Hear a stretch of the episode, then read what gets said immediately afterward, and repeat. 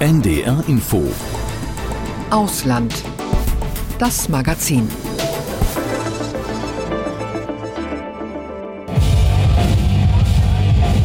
Hier geht der Punk ab. In einer Rockerkneipe im Untergeschoss eines typisch chinesischen Kaufhauses in Shanghai.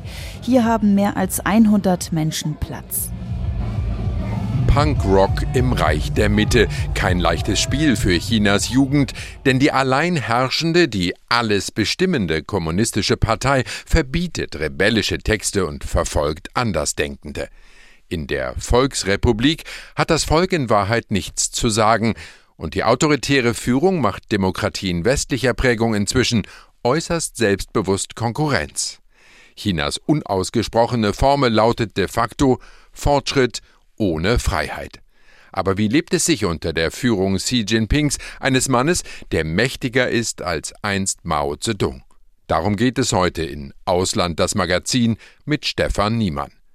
Wir berichten über Punk und Politik, Propaganda und Personenkult, wollen beleuchten, wie erfolgreich Chinas Staats- und Parteichef Xi das Land in den vergangenen zehn Jahren geprägt hat und wie er heute die Welt herausfordert.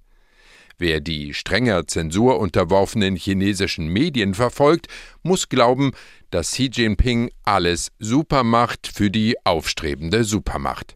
Ein deutlich differenzierteres Porträt zeichnet Christoph Kober. Wenn Xi Jinping spricht, geht es immer ums Große. Darum, was das Land unter seiner Führung noch vorhat. Das chinesische Volk hat sich erhoben. Die Zeiten, in denen die chinesische Nation abgeschlachtet und schikaniert wurde, sind für immer vorbei. Dafür gab es natürlich Applaus zum 100. Jubiläum der Kommunistischen Partei vor zwei Jahren. Heute ist Xi mächtiger denn je. Generalsekretär der Partei, Staatschef der Volksrepublik und oberster Befehlshaber des Militärs. Überragender Führer wird er auch genannt.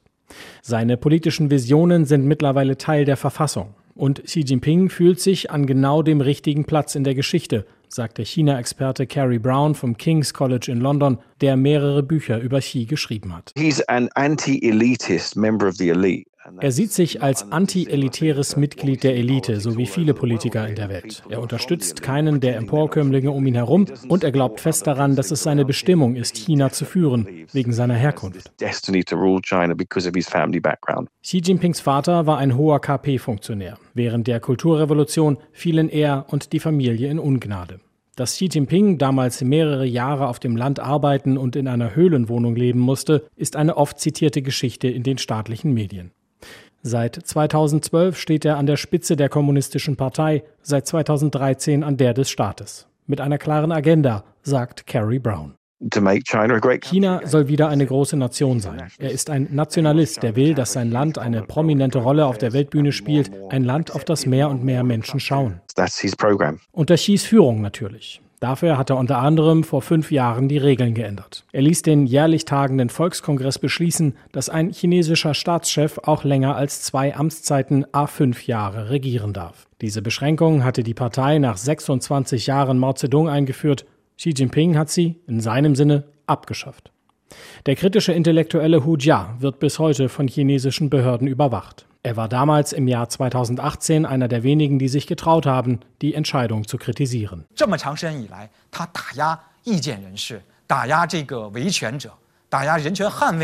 So lange hat er Dissidenten, Menschenrechtsaktivisten und Verteidiger unterdrückt. Jeder sollte klar erkennen, warum er so skrupellos ist. Es gibt zu wenige Menschen, die aufstehen, aber gerade jetzt dürfen wir nicht zurückweichen. Wir sollten an vorderster Front stehen.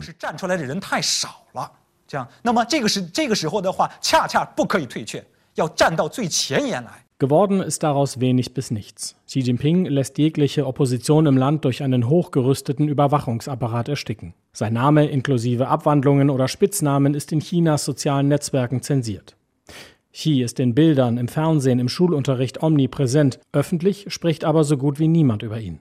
Und theoretisch könnte er lebenslang regieren. China-Wissenschaftler Carrie Brown. In the past there were clues five or you know a few years into who might succeed In der Vergangenheit gab es nach jeweils ein paar Jahren Anzeichen dafür, wer dem Mann an der Spitze nachfolgt. Die gibt es jetzt nicht mehr. Für die Partei ist das ein Problem, denn sie weiß nicht, wie es weitergehen soll, wenn Xi Jinping einmal nicht mehr regieren kann. Im Moment zeichnet sich kein Nachfolger ab. Beobachter können nicht einmal erkennen, ob es innerhalb der kommunistischen Partei Überlegungen zum Thema gibt, wer kommt nach Xi. Allerdings sollte China in größere Probleme geraten, wirtschaftlich oder politisch, könnte sich das schnell ändern, glaubt China-Experte Brown. Die KP ist knallhart darin, ihr Überleben zu sichern. Wenn es also darum geht, Xi Jinping oder der Erfolg und die Zukunft der Partei, dann wird die Partei gewinnen. future. Derzeit tun Xi Jinping und der Partei- und Propagandaapparat aber alles dafür, Chinas überragenden Führer dort zu halten, wo er ist. An der Spitze eines Staates, der deutlich mehr Einfluss will in der Welt und wenig Mittel scheut, seine Ansprüche durchzusetzen. Christoph Kober über Xi Jinping. Dessen außenpolitische Ambition, die Sehnsucht nach dem Status einer Supermacht, sie speisen sich aus Chinas historischer Schmach der Fremdbestimmung durch Kolonialmächte wie Japan oder Deutschland. Mehr als ein Jahrhundert später dreht Xi an der Nationalismusschraube und sein Narrativ scheint anzukommen beim Volk, der Westen will uns klein halten, Amerika weiterhin allein die Welt dominieren, das dürfe man nicht hinnehmen. Dem G20-Gipfel in Delhi bleibt Xi demonstrativ fern, ein Schlag ins Gesicht der Gastgeber und wohl auch ein Signal an Biden, Macron und Scholz, euer Club ist für uns Chinesen nicht mehr so wichtig. Benjamin Eisel aus dem ARD-Studio Peking, du bist zum G20-Gipfel geflogen. Wie ist denn Xis Absage in Delhi aufgenommen worden? Also offiziell ähm, gibt man sich gelassen und man sagt, äh, das hat keine Bedeutung. Es kommt ja der Ministerpräsident Li Qiang anstattdessen. Ähm, aber ich glaube, dass unter der Hand man das schon als Affront wahrnimmt, ähm, denn es nimmt dem Gipfel ja dann doch ein bisschen die Wichtigkeit, wenn der Staatschef, der jetzt zweitgrößten, wenn man von der Bevölkerung ausgeht, Nation der Welt, der zweitgrößten Wirtschaftsmacht der Welt nach den USA, ähm, dann nimmt man das natürlich schon etwas als Affront hin. Und so ist es ja wahrscheinlich auch gemeint, die Chinesen nehmen ja Protokoll sehr, sehr ernst, wie wir wissen. Und wenn dann nicht der Oberste kommt, sondern der Zweitoberste, dann ist das natürlich schon eine Absage an Gespräche auf Augenhöhe, richtig? Ja, weil es natürlich zu bestimmten Treffen nicht kommen kann, zum Beispiel zu einem Treffen zwischen Xi Jinping und Joe Biden, dem US-Präsidenten. Ähm, da waren viele Beobachter davon ausgegangen, dass es eben zu einem solchen Gespräch kommt. Wir wissen ja, das Verhältnis zwischen den beiden Ländern, zwischen den USA und China, das ist so schlecht wie seit Jahrzehnten nicht mehr. Es gibt viele Streitpunkte und China hat ja diesen Streit mit den USA zu einer Art Systemkonflikt heraufbeschworen, dem alles andere untergeordnet wird. Und äh, da gibt's auch eine Vermutung, dass vielleicht Xi Jinping nicht wollte, äh, dass er mit Joe Biden äh, sich trifft in diesem Umfeld hier in Indien, vielleicht in einem Umfeld, das China nicht so ganz kontrollieren will. Aber vielleicht äh, hat er auch die Verhandlungsposition Chinas im Moment als nicht so günstig angesehen, äh, um sich jetzt mit dem US-Präsidenten zu treffen. Eine Vermutung, es gibt noch andere Vermutungen, denn das Verhältnis zwischen Indien und China, das ist im Moment auch nicht besonders gut und vielleicht äh, wollte er deswegen auch nicht, äh, ja, China, äh, wollte China deswegen Indien auch nicht die Ehre erweisen, hierher zu kommen. Andererseits gehört Indien mit zum Club der BRICS-Staaten neben Brasilien und äh, Russland und Südafrika. Und da wurden ja auch erfolgreich neue Mitglieder angeworben für diesen Staatenbund. Sogar Iran und Saudi-Arabien, die ja eigentlich Erzrivalen sind, machen da ab 2024 mit. Welches Ziel verfolgt Xi Jinping denn damit? Ja, man möchte etablierten ähm, Foren oder Organisationen wie G20, vielleicht auch G7, den etwas kleineren Club, etwas die Show stehlen. Äh, denn äh, G20 wird dominiert von westlichen Industriestaaten, allen voran den USA. Wir haben eben schon über den Systemkonflikt kurz gesprochen. Und äh, China möchte eben ein Gegenmodell dazu entwickeln, der ja von den USA geführten Nachkriegswelt, also Nachkriegswelt nach dem Zweiten Weltkrieg. Ähm, und äh, deswegen versucht man da auf verschiedenen Ebenen Alternativen zu entwickeln für eine multipolare Welt, wie man das in China gerne nennt, und eben nicht von einer Welt, die von den USA geführt werden. Und deswegen ja, erweitert man einen Club wie BRICS, der jetzt ja auch kein einheitlicher Verein ist, das muss man ja auch mal sagen. Ähm, wir haben den Streit zwischen Indien und China. Unter anderem gibt es da einen Grenzkonflikt, der seit langem schwelt. Ähm, Indien auch eine Demokratie, China ein autokratischer Staat. Wir haben Brasilien, was ja auch eine Demokratie ist. Also das ist auch keine einheitliche Gruppe, die jetzt aber erweitert werden soll. Und das feiert China auch als Sieg, ähm, diese Vergrößerung. Und das war ja auch nicht einheitlich. Da waren ja auch nicht alle Staaten dafür, dass man das erweitert. Aber China hat das eben durchgesetzt, um eben, ja, dem Ganzen mehr Wichtigkeit zu geben. Bis hierhin danke, Benjamin. Wir reden gleich weiter. Vorher schauen wir auf ein anderes außenpolitisches Prestigeprojekt Xi Jinpings, die neue Seidenstraße. Vor zehn Jahren hat er seinen Plan, eine weltumspannende Handelsroute zu bauen, erstmals erwähnt. Seitdem treibt China den Bau von Häfen, Staudämmen und Eisenbahnlinien in etlichen Nationen voran und gewährt dafür Kredite. Doch immer mehr Schwellen- und Entwicklungsländer können diese nicht mehr bedienen. Peking vergibt inzwischen Rettungsdarlehen und schafft so neue Abhängigkeiten. Die Zwischenbilanz des Seidenstraßenprojekts durchwachsen, berichtet Eva Lambi-Schmidt aus Shanghai.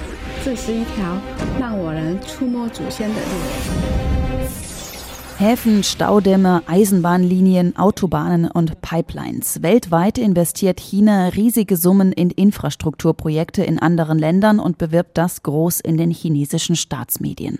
Die neue Seidenstraße, offiziell Idailu genannt, auf Englisch One Belt and Road, erstreckt sich über mehrere Kontinente und Regionen nach Afrika, Südamerika, Südostasien und die Arktis. Allein im ersten Quartal diesen Jahres zählte die deutsche bundeseigene Wirtschaftsförderung Förderungsgesellschaft Germany Trade and Invest, GTAI, weltweit 274 neue Belt and Road Projekte. Die Anzahl der Vorhaben ist damit immer noch auf Wachstumskurs im Vergleich zum Vorjahreszeitraum. Das Label für ein Belt and Road Projekt ist allerdings schnell vergeben. Dazu reicht es bereits aus, wenn private oder staatliche Bauunternehmen aus China das Projekt ausführen. Aus der Finanzierung zieht sich der chinesische Staat zunehmend zurück. Der Umfang der Investitionen hat seit dem Höhepunkt der Investitionen im Jahr 2017 abgenommen. Das bestätigt auch Wang Yiwei, Professor für Diplomatie an der Volksuniversität in Peking. Er sieht das Projekt insgesamt aber als großen Erfolg. China hat nicht mehr so viel Geld, die Binnenwirtschaft verlangsamt sich. Die lokale Verschuldung des Landes ist sehr hoch. Daher liegt der Schwerpunkt der neuen Seidenstraße derzeit nicht auf groß angelegten Bauprojekten zum Aufbau der Infrastruktur.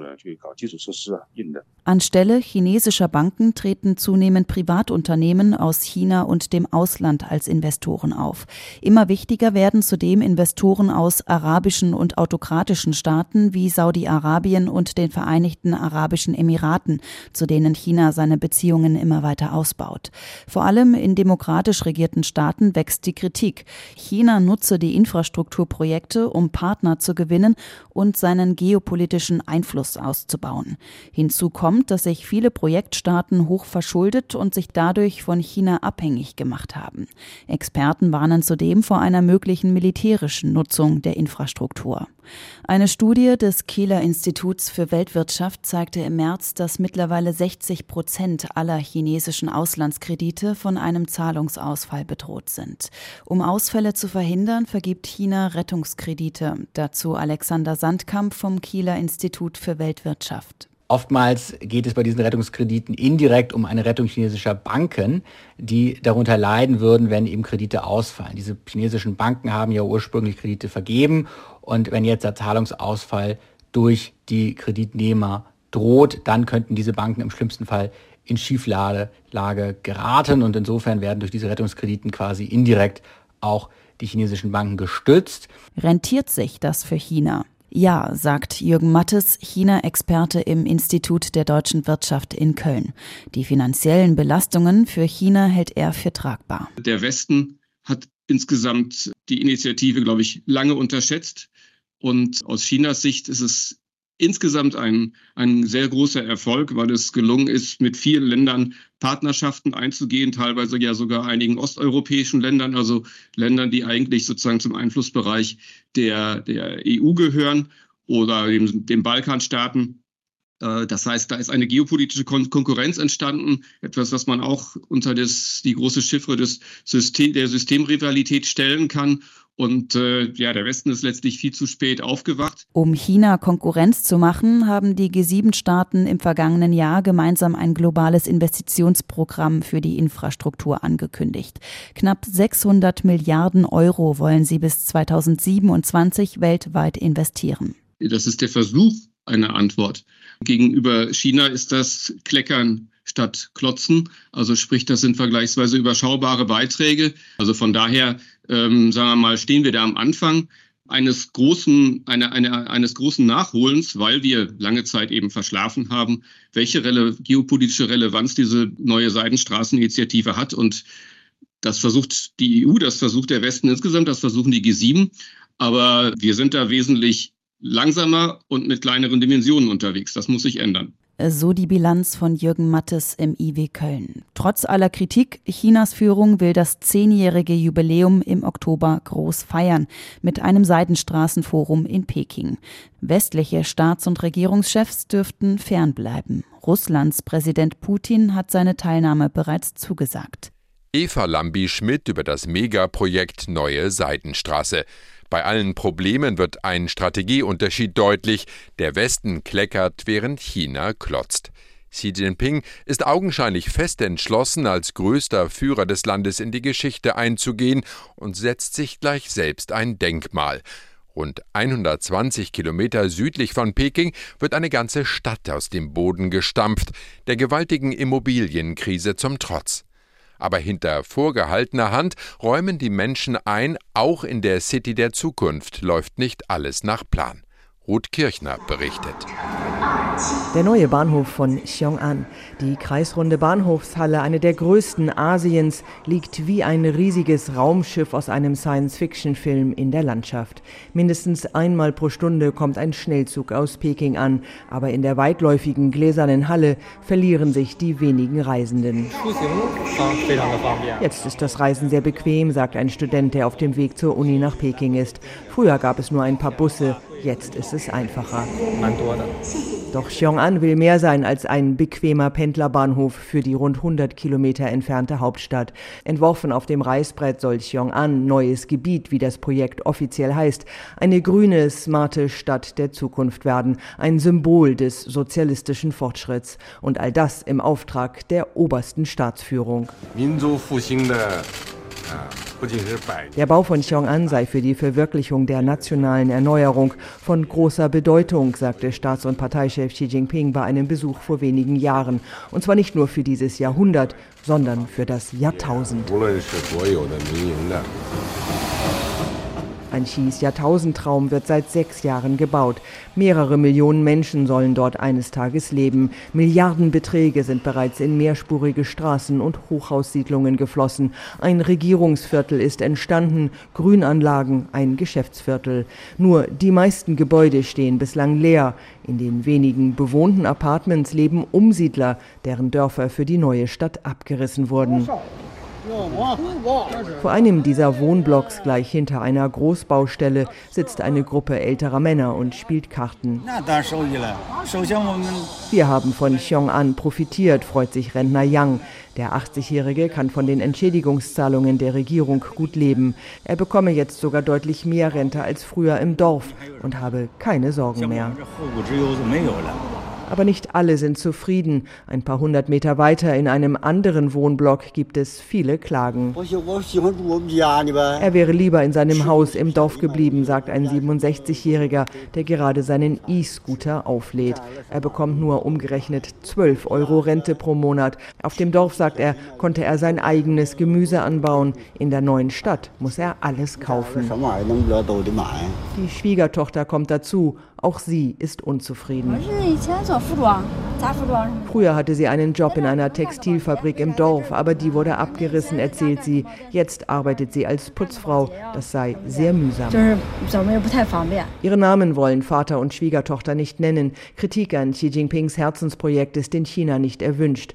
Dabei macht die aktuelle Wirtschafts- und Immobilienkrise auch Xiong'an schwer zu schaffen. Viele Immobilienkonzerne kämpfen mit erdrückenden Schuldenlasten. Ob sie ihre Wohnungen in Xiong'an jemals loswerden, ist unklar. Auch gibt es zu wenig Arbeitsplätze. Privatunternehmen haben wenig Interesse zu investieren. Staatsunternehmen sollen zwar in die neue Stadt umziehen, zumindest Zweigstellen eröffnen, ebenso Pekinger Universitäten, aber sie zeigen bislang wenig Ehrgeiz, dem Ruf nach Xiong'an zu folgen. Es wird viele Anreize brauchen, um Menschen zum Umzug zu bewegen, sagt Antonie Angerer, die an der Universität Würzburg zur Urbanisierung in China forscht. Ganz wichtiger Faktor wird sein das Bildungssystem, also die guten Pekinger Schulen, viele davon jetzt Dependancen aufmachen in Xiong'an. Bildung auf jeden Fall ist ein ganz wichtiger Faktor, immer ähm, wenn es um Urbanisierungsprojekte geht oder auch einfach grundsätzlich in China, wenn es darum geht, Leute davon zu überzeugen, an bestimmte Orte zu gehen. Aber wie die Planungen für die Zukunft genau aussehen, ist nicht besonders transparent. Eine große moderne Ausstellungshalle in Xiong'an ist geschlossen. Durch einen Türspalt sieht man ein großes Poster von Xi Jinping. Eintritt für Privatpersonen nicht erlaubt, sagt eine Mitarbeiterin. Die Planungen seien geheim. So bleibt unklar, wie es mit Xiong'an weitergehen wird, angesichts unzähliger bereits existierender Geistersiedlungen in ganz China und der Wirtschaftsmisere. Die Euphorie der Anfangsjahre ist jedenfalls längst verflogen, sagt Antonie Angerer. Nichtsdestotrotz ist es eben das Herzensprojekt von Xi Jinping, sprich es ist eigentlich wie zum Erfolg verdammt. Also es ist eine Stadt, die, auch wenn es in allen anderen Städten schlecht laufen wird, es wird eine Stadt sein, die irgendwie weitergebaut werden wird, ob die Leute wollen oder nicht. Die kartenspielenden Umsiedler vor ihrem neuen Wohnblock glauben weiterhin fest an das Jahrtausendprojekt, mit dem sich Xi sein eigenes Stadtdenkmal setzen will. Natürlich ist Xi Jinpings Vorhaben gut, sagt der alte Herr Yang. Er hat viele Probleme gelöst. Alles, was hier entsteht, ist sowieso für die nächste Generation. Aber ob die tatsächlich von Xis Traumstadt profitieren wird, ist derzeit unsicherer denn je. Ruth Kirchner über Vision und Wirklichkeit in Xiong'an. Nachgefragt bei Benjamin Eisel aus dem ARD-Studio Peking, der anders als Xi Jinping gerade beim G20-Gipfel in Delhi ist. Kannst du sagen, wie beliebt Xi Jinping beim Volk ist? Also das ist natürlich total schwierig, denn es gibt in China keine verlässlichen Meinungsumfragen. Ähm, und wenn es Umfragen gibt, dann sind die natürlich gefärbt. Also nach offizieller Lesart ist Xi Jinping sehr beliebt und viele Menschen im Land finden ihn auch gut. Dazu trägt natürlich bei, ähm, dass die Medien kontrolliert werden, dass es Propaganda gibt von der chinesischen Staats- und Parteiführung. Man hört aber schon auch immer wieder kritische Stimmen von Menschen, äh, aber die sind, so meine Wahrnehmung, doch in der Minderheit. Oder es trauen sich eben Leute nicht, das so offen auszusprechen. Und wenn über die Führung nur geflüstert oder hinter vorgehaltener Hand geredet werden darf, wenn Menschen vor westlichen Reportern ja manchmal, erinnere ich mich noch gut, wortgenau die Staatspropaganda wiedergeben, auf Nummer sicher gehen sozusagen, dann spürt man ihn ja den, den langen Schatten der Diktatur. Erlebst du China als Unrechtsstaat, so im Alltag eigentlich?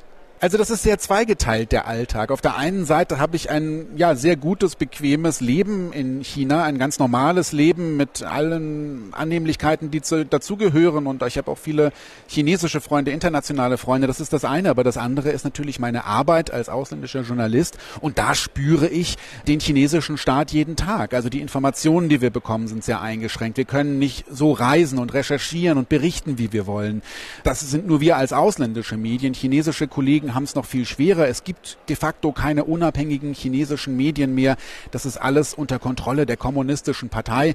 Und genauso gibt es in China keine Rechtsstaatlichkeit, keine fairen Prozesse. Es gibt Gesetze, die werden von der kommunistischen Partei gemacht. Die Polizei kontrolliert sie.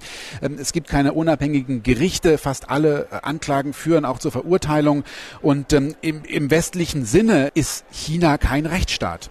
Und Bürger, die Unmut äußern oder Widerspruch einlegen wollen, gibt's das überhaupt noch? Also bei uns wird eine Bürgerinitiative gegründet, es wird auf der Straße demonstriert, es werden wütende Briefe geschrieben an Zeitungen oder an die Politiker direkt. Muss Xi überhaupt noch Widerspruch fürchten in China? Nein, das gibt es de facto nicht mehr. Natürlich gibt es Ausnahmen. Wir hatten das ja im letzten Winter, als es die Proteste gab, auch in mehreren Städten des Landes gegen die, naja, zunächst einmal gegen die Null-Covid-Politik, die sehr strikte der chinesischen Staats- und Parteiführung. Aber da schimmerte auch Protest gegen die kommunistische Partei und äh, gegen Xi Jinping durch. Die sind jetzt nicht auf der Straße mit den Knüppeln vorgegangen gegen diese Demonstrantinnen und Demonstranten. Aber nachdem die Proteste abgeebbt waren, wurde doch hart auch vorgegangen gegen die Leute, die da auf die Straße gegangen sind. Und ähm, da wurde eben dafür gesorgt, dass sie ja bestraft wurden, dass sie eben nicht mehr auf die Straße gehen können. Also die Möglichkeiten, sich in China kritisch zu äußern, die sind sehr, sehr eingeschränkt. Ähm, das Internet ist komplett zensiert.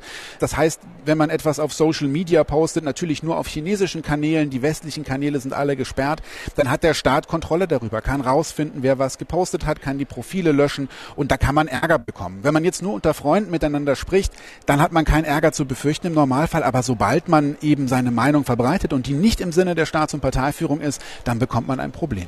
Danke, Benjamin Eisel, für diese Eindrücke aus deinem Leben in China. Viel Erfolg weiterhin. Dankeschön. Wir wollen nun denen zuhören, die ihre Liedtexte vorsichtig formulieren müssen, bei deren Clubkonzerten stets Spitzel des Staates mithören, die Punk- und Rockbands in Chinas Millionenstädten. Eva Lambi-Schmidt über junge Künstlerinnen in Shanghai, die es wagen, die Grenzen des Sagbaren oder besser des Singbaren täglich neu zu testen. Hier geht der Punk ab. In einer Rockerkneipe im Untergeschoss eines typisch chinesischen Kaufhauses in Shanghai. Hier haben mehr als 100 Menschen Platz.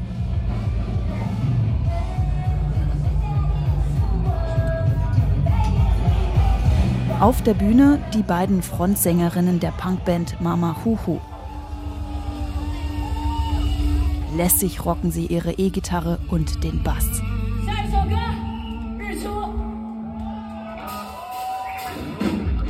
Maya und Zero sind als Punks ziemlich alternativ in China, wo es kaum Punkbands gibt, schon gar nicht welche mit Frauen. Ihre Vorbilder kommen eher aus dem Ausland.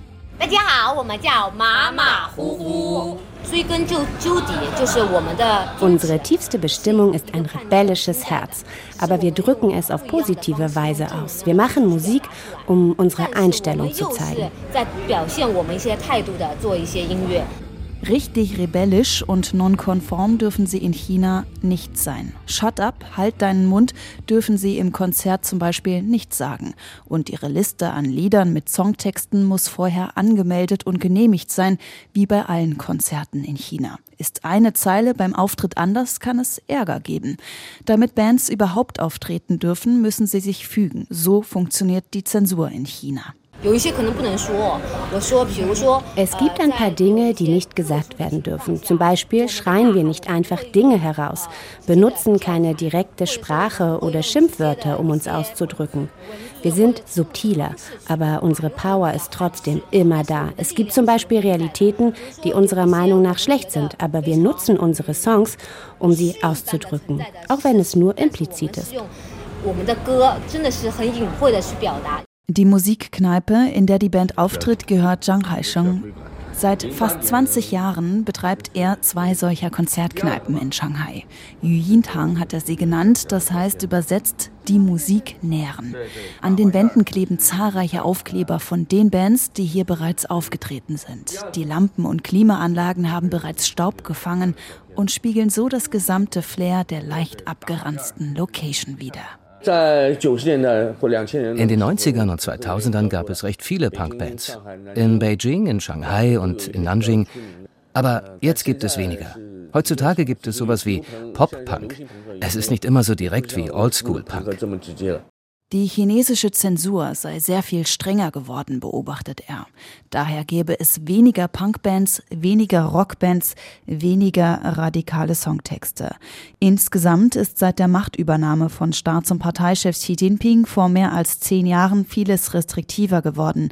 Nationalismus und Zensur haben sich verschärft. Die Bands wollen wahrscheinlich überleben.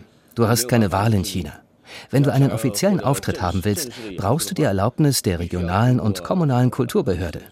Und wenn die Songtexte übermäßig rebellisch sind, dann bist du der Erste, der von der Regierung keine Genehmigung erhält. Die Punkband Mama Huhu in Shanghai hat zum Corona-Lockdown im vergangenen Jahr zwei Songs geschrieben. Zwei Monate lang war die mehr als 25 Millionen Einwohnerstadt abgeriegelt. Die Bewohner waren in ihren Häusern und Wohnungen eingesperrt. Einer der Songs heißt Butterfly, auf Deutsch Schmetterling. Zarte Kritik im melodischen Punk.